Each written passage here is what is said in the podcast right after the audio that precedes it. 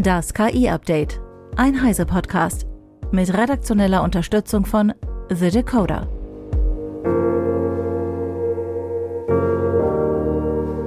Hallo, ich bin Isabel Grünewald und dies ist unser Deep Dive zum Wochenende.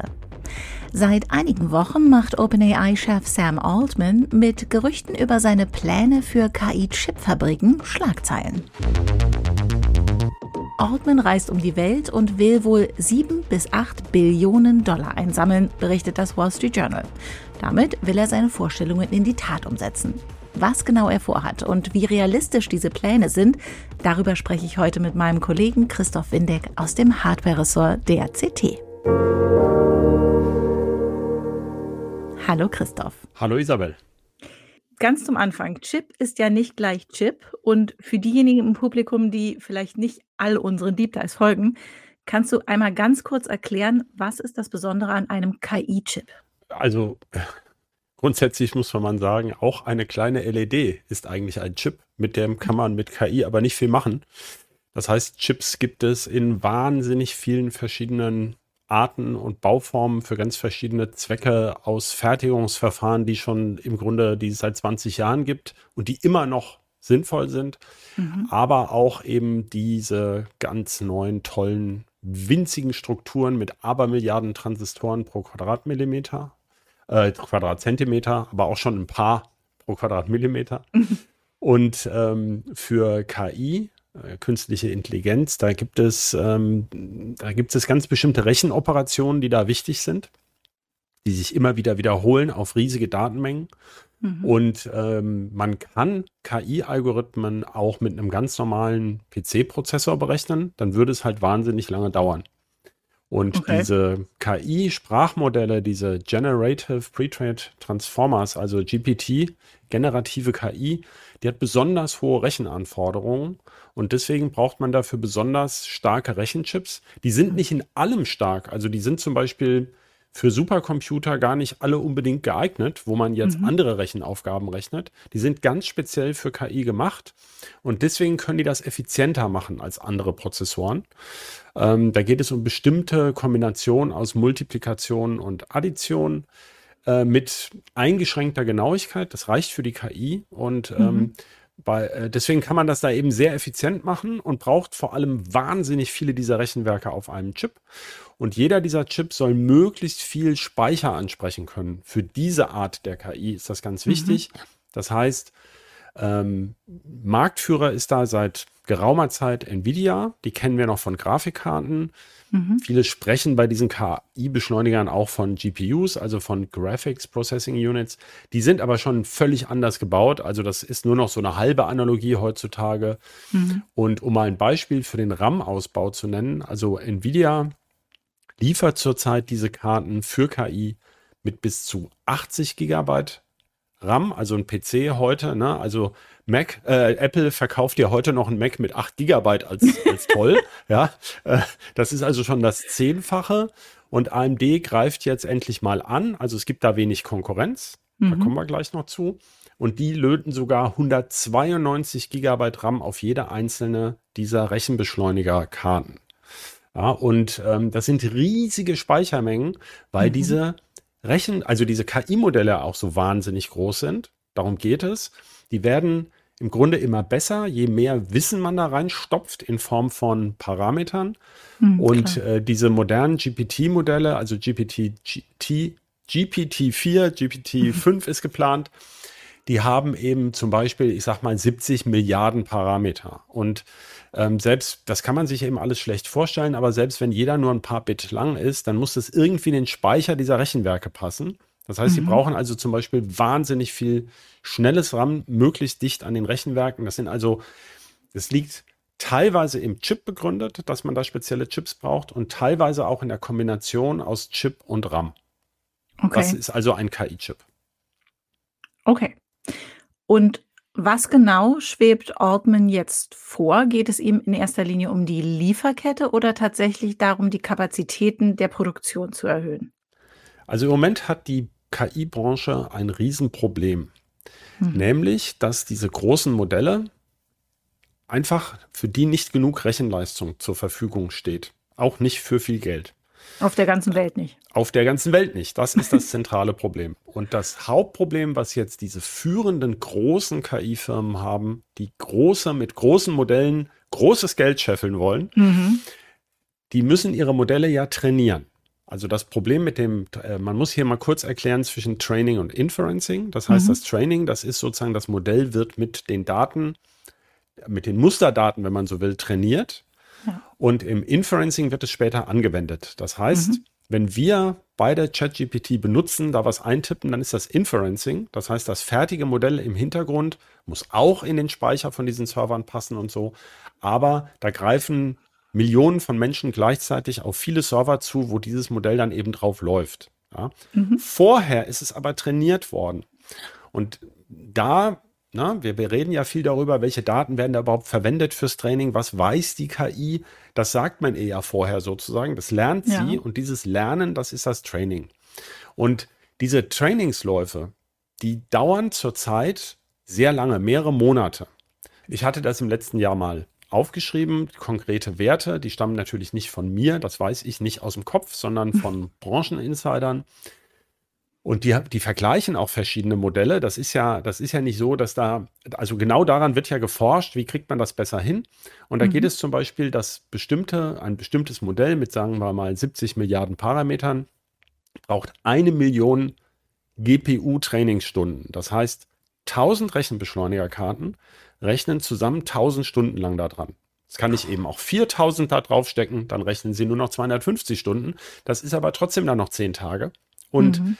Jede Karte kostet in der Größenordnung von 25.000 bis 30.000 Dollar.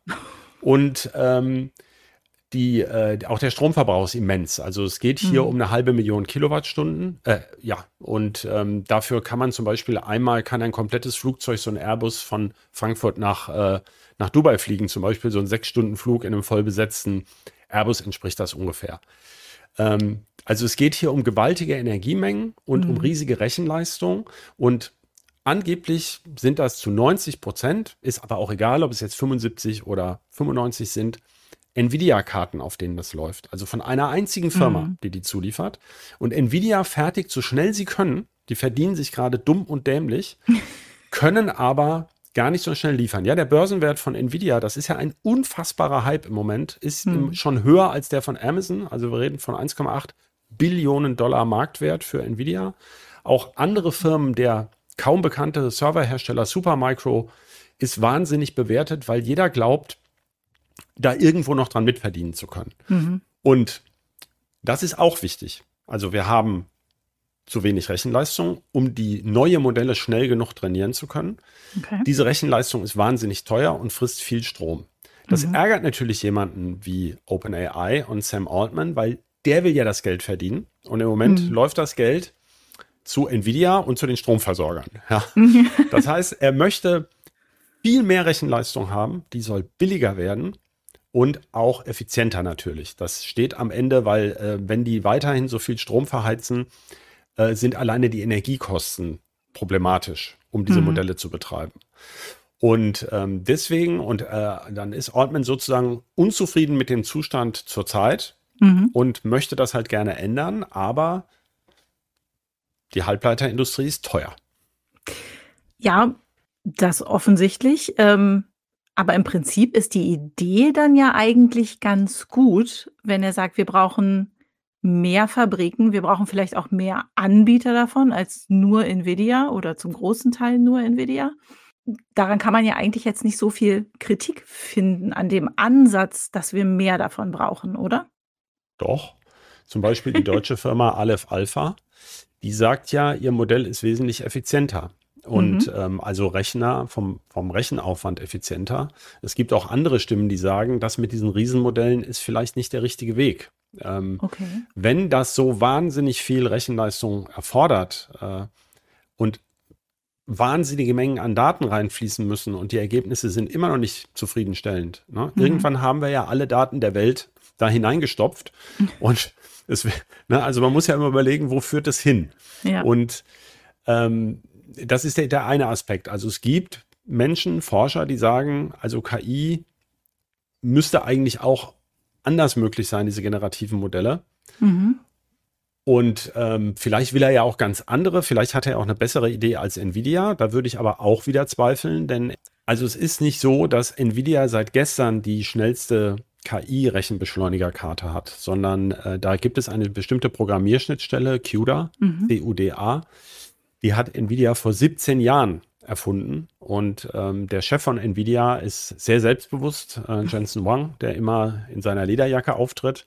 Aber der ist auch sehr schlau. Mhm. Und äh, die haben schon sehr vieles richtig gemacht. Und da, es gibt schon viele, die erzählt haben, sie wissen es besser bei den Rechenbeschleunigern. Mhm. Bisher dominiert aber immer noch Nvidia. Das heißt, schon deshalb halten wir es so im Team für ein bisschen unwahrscheinlich, dass man jetzt kurzfristig eine ganz neue, super tolle Idee hat. Außerdem gibt es, gut, für Trainingschips gibt es tatsächlich relativ wenige Konkurrenten von Nvidia. Mhm. Aber beim Inferencing, bei der Anwendung, gibt es, ich glaube, über 100 Startup-Firmen, die tolle Ideen haben, wie man die Chips besser machen kann. Mhm. Und da ist keine so richtig, die sich durchgesetzt hat. Noch immer wird viel ganz einfach auf Prozessoren gerechnet von AMD und Intel, die auch in dieser Beziehung immer besser werden. Die schlafen ja auch nicht, die sehen ja auch, wo der Markt ist. Und dass das jetzt einer plötzlich besser können würde vom technischen Ansatz her, ist schwierig. Das heißt, es bleibt sozusagen einen Konkurrenten hochzuziehen, der mit einer ähnlichen Materialschlacht ins Rennen geht. Das, genau das tut übrigens AMD. Mhm. Die packen auch sehr viele Chips zusammen in ihre Rechenbeschleuniger.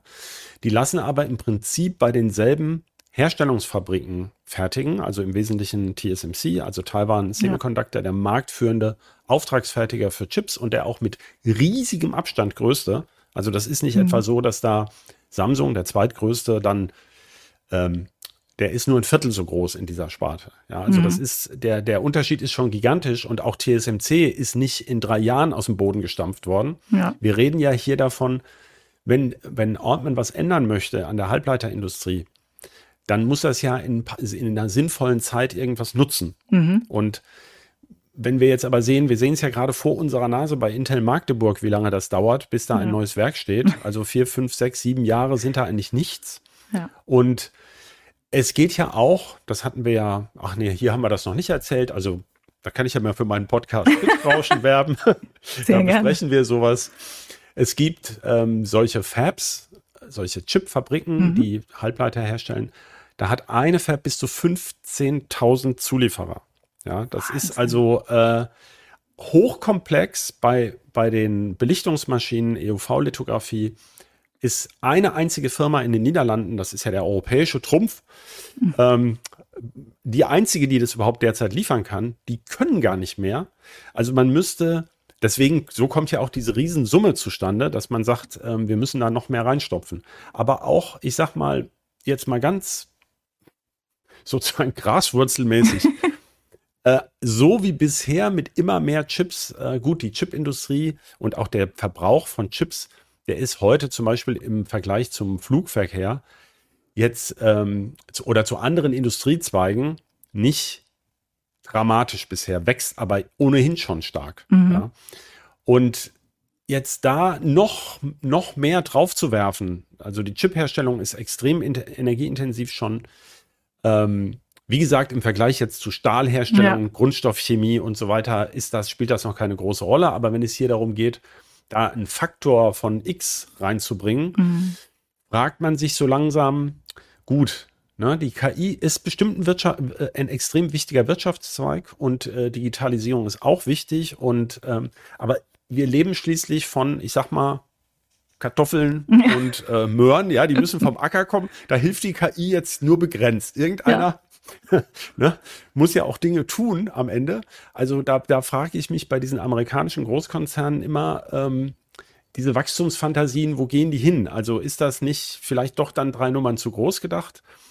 Und man kann auch so eine Fundamentalkritik eigentlich anhängen. Mhm. Und da muss man, aber wie gesagt, wir reden ja hier über Spekulationen. Also Sam Altman selber hat sich ja zu diesem Superplan noch gar nicht geäußert.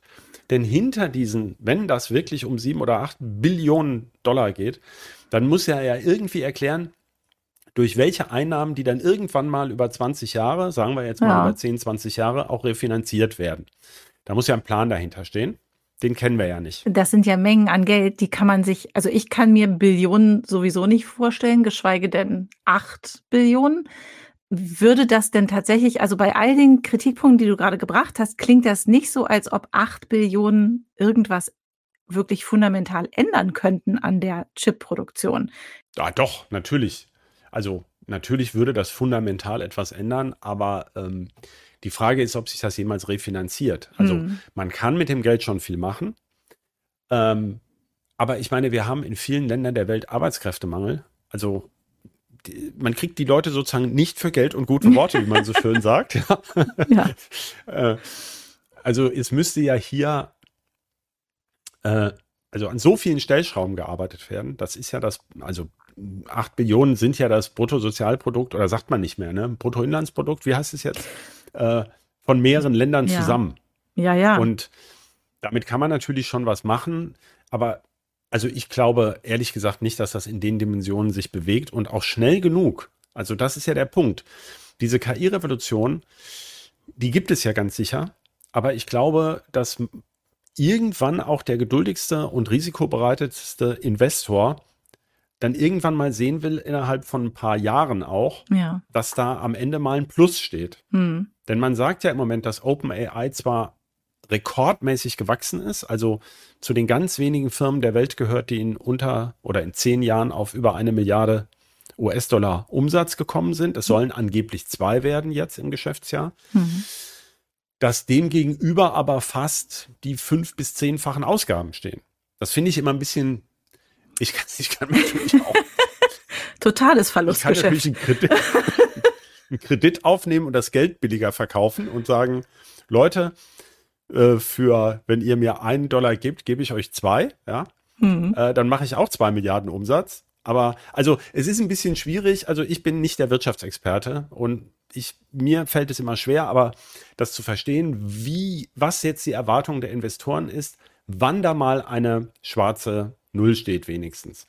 Und ich glaube aber nicht, dass in den, also selbst mit den abermäßig, äh, Aberbillionen, dass das in unter sechs, sieben, acht Jahren dann da auch wirklich neuartige Chips da sind. Das mhm. hat bisher so einfach nicht geklappt. Also auch AMD und Intel erzählen einem, dass sie schon, also von den ersten Ideen für neue Chips, bis die wirklich fertig sind, wenn es um was grundsätzlich Neues geht, sind sechs, sieben Jahre gar nichts. Ja, also ja. Das sind alles Zeiträume, wenn man das jetzt wirklich umkrempeln will. Oder er hat eben einen super geheimen Plan, den wir noch nicht kennen. Es kann ja sein, dass es eine Chip-Abteilung gibt von OpenAI, die schon seit Jahren etwas forscht, was wir nur noch nicht wissen.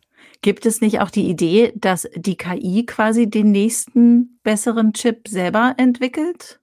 Ja, das sind immer so Vereinfachungen, da könnte ich schreien. Also das ist das, was KI, ich davon verstehe.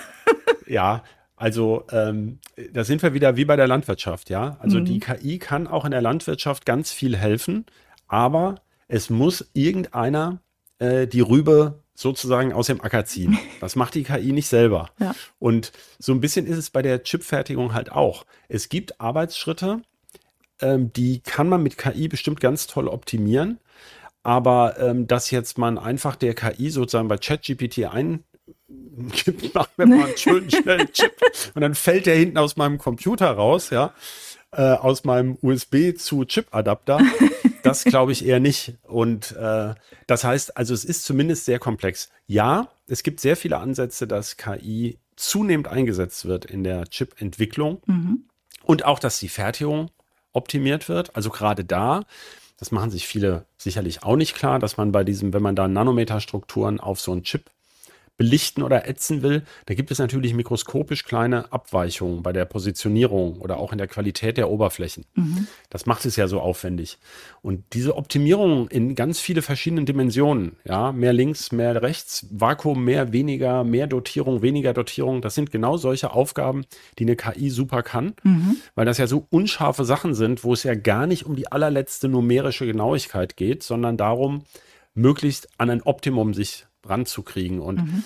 tatsächlich kommen da solche Rechenbeschleuniger sogar schon zum Einsatz. Also zwischen zwei Belichtungen, das also sagt jedenfalls Nvidia, mhm. die Hersteller verraten darüber immer nicht so viel, ähm, optimiert anhand von tausenden von Sensoren in so einem in so einer Lithografieanlage werden bis zu 50.000 Parameter parallel optimiert. Ähm, alleine bei der Belichtung eines einz einer einzigen Maske ne, von so einem Chip. Und ähm, ja, natürlich kommt KI da auch zum Einsatz, so wie ja übrigens KI bei Google-Suche schon seit wann, wie alt, Google ist schon 20, ne? Also Ja, ja. kommt schon eine ganze Weile zum Einsatz. Darum geht es ja gerade. Hm. Äh, das sind immer so Schlagworte. Also KI ist ja, ähm, was weiß ich, in den Kameras schon lange drin und so. Also insofern bin ich da immer etwas skeptisch, was das dann jetzt toll zusätzlich so schnell bringen soll. Mhm. Dass es dahin geht, ist ja klar. Aber das hört sich dann, also das sind wie so, so, so, so Lösungsvorschläge wie der Fusionsreaktor, der unsere Energieprobleme übermorgen dann löst. Mhm. Ja, das kann sein, dass das funktioniert, aber nicht gleich morgen. Das heißt, viel Geld würde auch was bringen, aber du hast ja schon gesagt, so ein paar Billionen übersteigen das Budget von so manchem Land. Wo will Altman denn das Geld überhaupt herbekommen? Also ein, wie gesagt, ich sag's nochmal, wir reden über eine Quelle, Mhm. das ist das Wall Street Journal, Ja. die unter Berufung auf die üblichen, äh, verhaften sie die üblichen Verdächtigen, also äh, People familiar with the matter, äh, von Informanten sozusagen, da gesteckt bekommen hat, dass äh, Altman mit bestimmten Leuten redet und einen bestimmten Plan haben soll. Und ähm, das können ja auch Konkurrenten sein, die den lächerlich machen wollen. Ich sag's mal nur mal, der Vollständigkeit halber. Aber das mag schon sein, dass man darüber diskutiert und mh, äh, überlegt, in welche Dimension man vorstoßen muss. Es gibt, äh, das sieht man ja auch an dieser KI-Blase im Moment. Es Mhm. gibt Investoren, die im Moment händeringend nach dem sozusagen Next Big Thing suchen, nachdem also die ganze Krypto-Geschichte von dem, ne, Mhm. redet man ja kaum noch. Das ist sehr schön. Ein Kollege hat das so gesagt. Das Schöne an KI ist, dass keiner mehr über Blockchains redet. ähm, äh, also es gibt Geld, das wabert um die Welt und sucht äh, Anlageformen, wo hohe Renditen wahrscheinlich sind oder wo, wo man sagt, da passiert langfristig dann was Großes. Okay.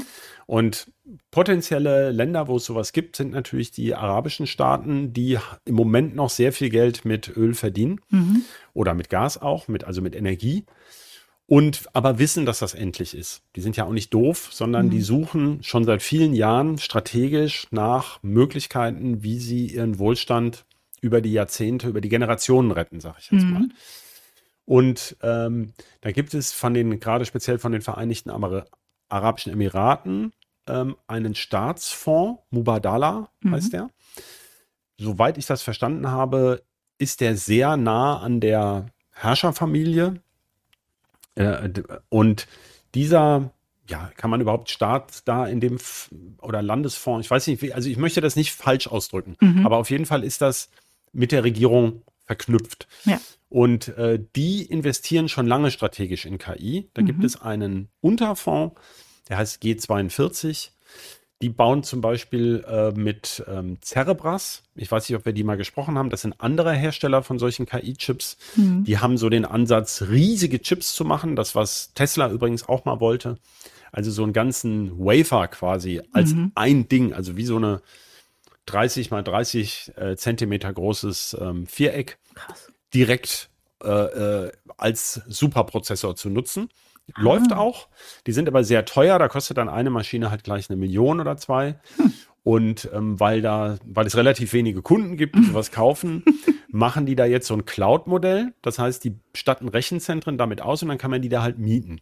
Okay. Und ähm, das machen ja, macht ja zum Beispiel Microsoft Azure baut ja deswegen Rechenzentren voller Nvidia-Karten, um die vermieten zu können. Also Ja. wer diese Karten hat, der kann sie halt toll vermieten. Und für die, die sie keine haben, ist das ja auch gut, weil ich trainiere ja erstmal so ein Modell und dazwischen brauche ich meine Karten vielleicht gar nicht. Also Mhm. das ist so ein bisschen die Idee. Ja. Da kann ich sie ja vermieten. Also grundsätzlich schlau. Und ähm, da bauen die ein weltumspannendes, ja, also an, ich glaube, vier oder sechs Standorten weltweit, so dass man das regional auch nutzen kann. Solche Rechenzentren mit diesen Cerebras-Beschleunigern auf. Da investieren sie so ein paar Millionen. Und ähm, auch sonst investieren die viel in KI. Und die gelten als Kandidat, dass sie sehr tiefe Taschen haben und ähm, sowas finanzieren könnten. Als ein Beispiel, wo das Geld herkommen könnte. Mhm. Ähm, Mubadala ist eben, da klingelt bei jemandem wie mir gleich ein Glöckchen. Ich bin ja schon länger im Geschäft. Das ist genau die, die damals AMD in Dresden die Fertigung abgekauft haben und woraus dann später Global Foundries geworden ist. Oh, okay. Da ist Mubadala auch noch investiert. Das heißt, sie sind auch bei Halbleitern, haben die schon Erfahrung. Aber bestimmte Pläne haben eben nicht funktioniert. Es war damals vorgesehen, auch in den arabischen Ländern irgendwo eine Fab hochzuziehen, denn man könnte ja sagen, ey, wir haben Energie ohne Ende, hm. Sand haben wir auch, hahaha. Ne? Nein, also man braucht ja anderen Quarzsand ja. als diesen, äh, der in der Wüste liegt. Aber ähm, woran das gescheitert ist, weiß man nicht so genau. Es wurde gerüchtet, das sei halt auch ein Fachkräfteproblem. Hm. Also für so eine Fab braucht man relativ paar tausend Menschen, die die betreiben und viele Zulieferer und die brauchen alle eine relativ hohe Expertise. Und das ist ja so ein bisschen auch das Problem der Länder. Wir haben das ja bei Katar und diesen ganzen Fußballgeschichten so gelernt. Sind wahnsinnig viele Migranten, die dann äh, Arbeitsmigranten aus anderen Ländern, äh, die dann die Arbeit erledigen. Die sind ja zum Teil sehr dünn besiedelt ja. und ähm, haben eben auch nicht äh, sehr viele jetzt mehrere Universitäten. Ähm, ich weiß, ich kann nicht für Arabien sprechen, wie das in jedem Land ist, aber man sieht ja, es gibt ja Länder mit Halbleiterindustrie, also mhm. speziell viele asiatische Länder. Und es gibt Länder wie zum Beispiel Indien ist immer das Beispiel, was genannt wird, mit einem riesigen Bevölkerungspotenzial, mit sehr vielen, sehr gut ausgebildeten Leuten, die es bisher gar nicht geschafft haben, Halbleiterindustrie zum Laufen zu bringen. Da sagt man immer wieder so, die Infrastruktur ist ein Problem. Man braucht ja wahnsinnig viel Strom, aber auch stabil, viel Wasser und so. Hm. Ähm, also das kann ein Antrieb sein, zum Beispiel für, ähm, für solche Länder oder für Investoren aus solchen Ländern, sich auch in das Know-how einzukaufen mhm.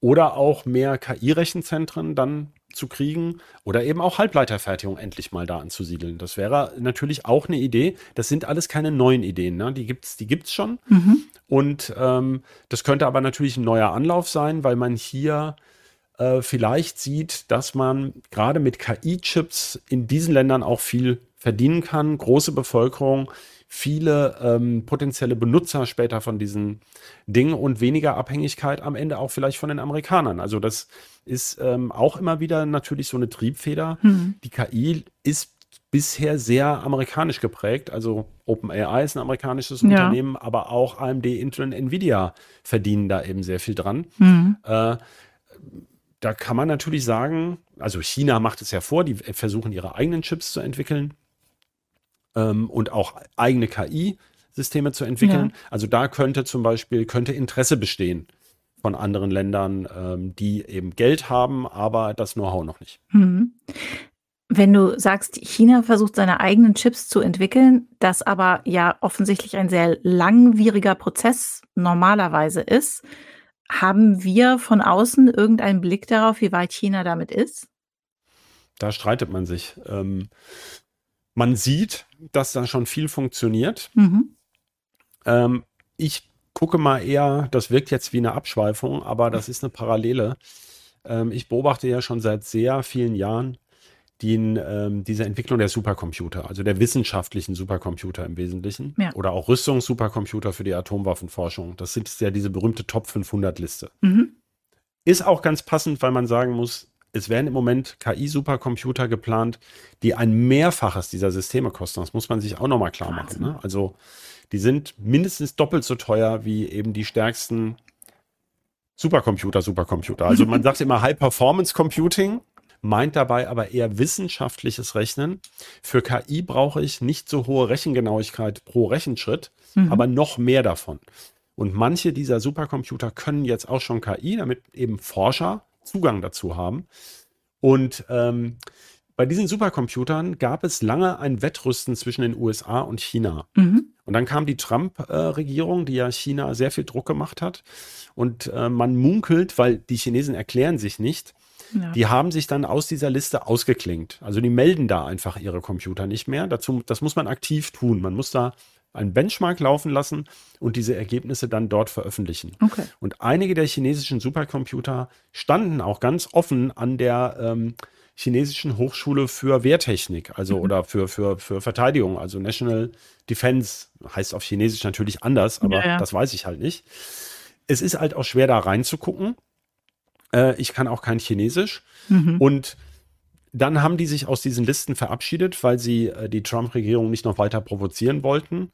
Äh, die Trump-Regierung, übrigens die beiden Regierungen hat das lückenlos fortgesetzt, mhm. blockiert ja den Export dieser der dazu nötigen Chips nach China. Ja. Also haben die selber welche entwickelt und die melden sie halt nicht mehr. Und jetzt sieht man anhand wissenschaftlicher Veröffentlichungen, dass sie offenbar im Exaflops-Bereich rechnen können. Mhm. Sie haben sogar auf einer, die kommen auch weiterhin zu internationalen Veranstaltungen, diese Forscherteams, mhm. aber sie reden halt nicht über die Maschinen, die sie haben. Okay. Und insofern kann man nur indirekt äh, äh zurückschließen, der chinesische Markt ist ja nicht völlig geschlossen. Es gibt ja naja. Ne? Viele, viele Firmenkontakte, also hier aus Hannover, VW sitzt ja in China. Also da gibt es ja Leute, die man fragen kann.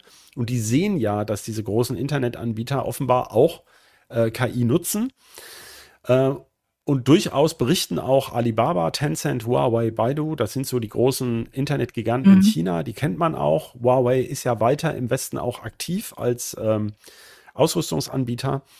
Äh, also man weiß so manches, aber es ist schwer einzuschätzen, wie weit ähm, China kommen kann, weil die Amerikaner eben gezielt immer mehr blockieren, bei der Fertigungstechnik auch. Mhm.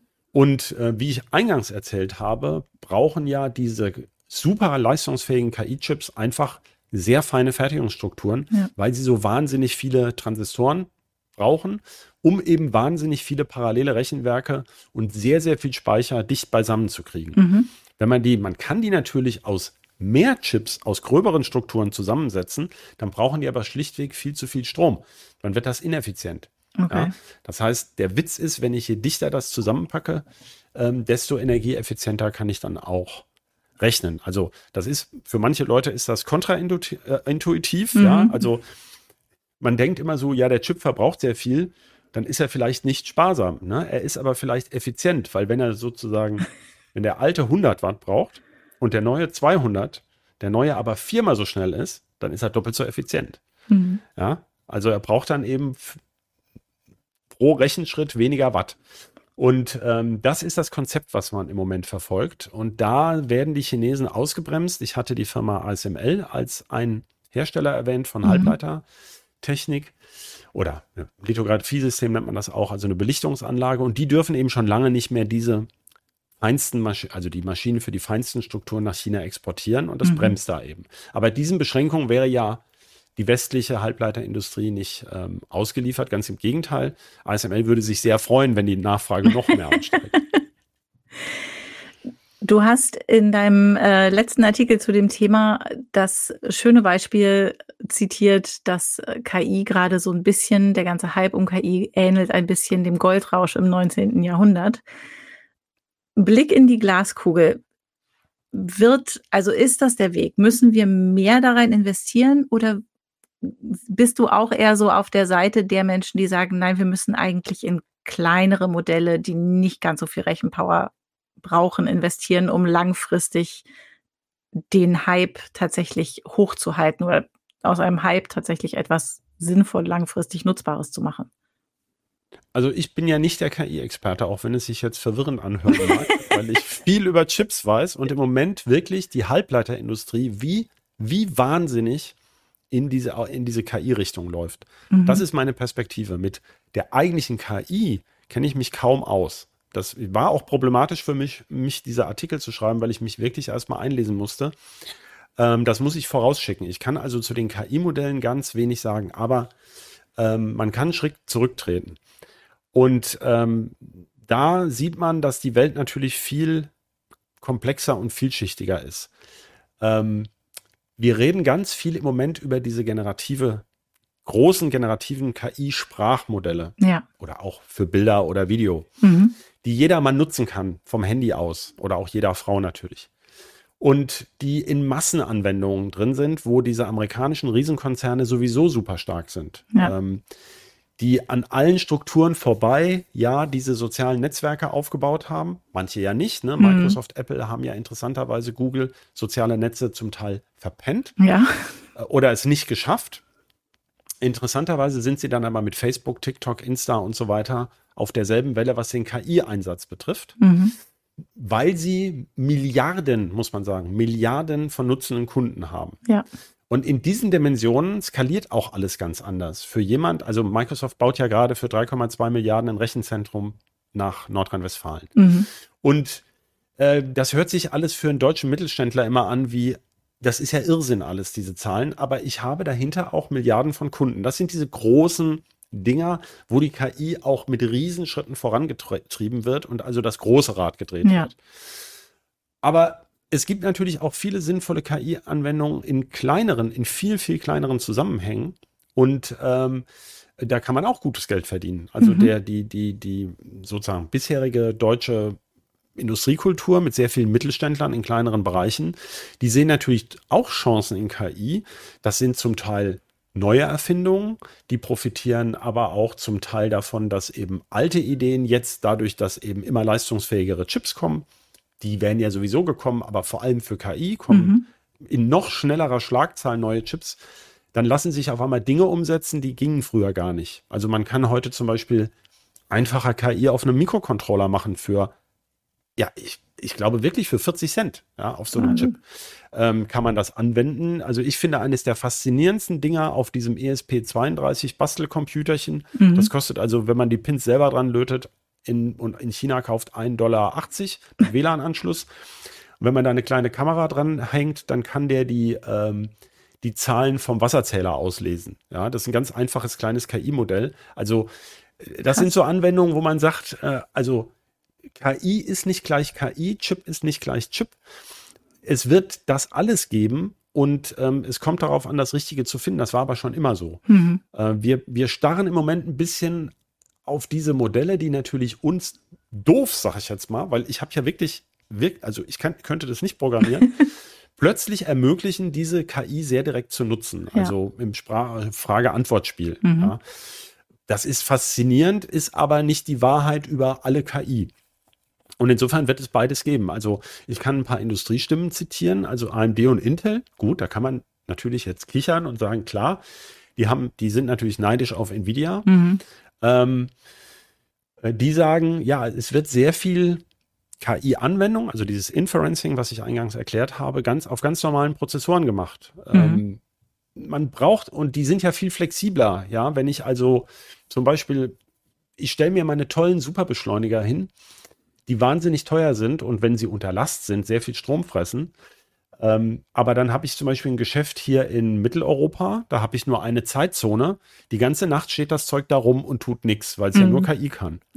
Wenn ich einen Prozessor habe, na, ein ganz normales Rechenzentrum ja. mit Prozessoren, dann können die tagsüber das eine machen und nachts starte ich die virtuellen Maschinen, die halt meine, meine ähm, was weiß ich, die Backups äh, analysieren oder äh, ne, so mhm. andere Dinge tun. Also ich kann die viel flexibler nutzen. Ich brauche vielleicht gar keine Spezialrechenwerke. Also im Moment schwirren ganz viele Dinge durch die Gegend und es ist schon oft in der Vergangenheit so gewesen. Ich kann aber nicht beurteilen, ob das für KI auch funktioniert, dass sozusagen von einem großen Modell die Forschung auch dazu führt, dass dann clevere Ideen kommen, wie man Teile davon, wie man damit kleinere Modelle optimiert, die dann eben mit ganz normaler Hardware laufen. Mhm. Das, ähm, oder mit dann normaler Hardware, die wird ja sowieso immer, immer leistungsstärker. Ne? Das ist ja sowieso schwer zu sagen bei der KI.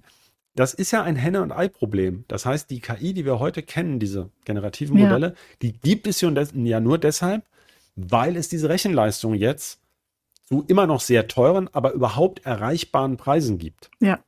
Umgekehrt hätte die Forschung natürlich nicht statt, also ohne die Software wäre die KI gar nichts. Mhm. Ja, das ist klar. Aber das bedingt sich alles gegenseitig. Es sind halt clevere Leute da vor ein paar Jahren drauf gekommen.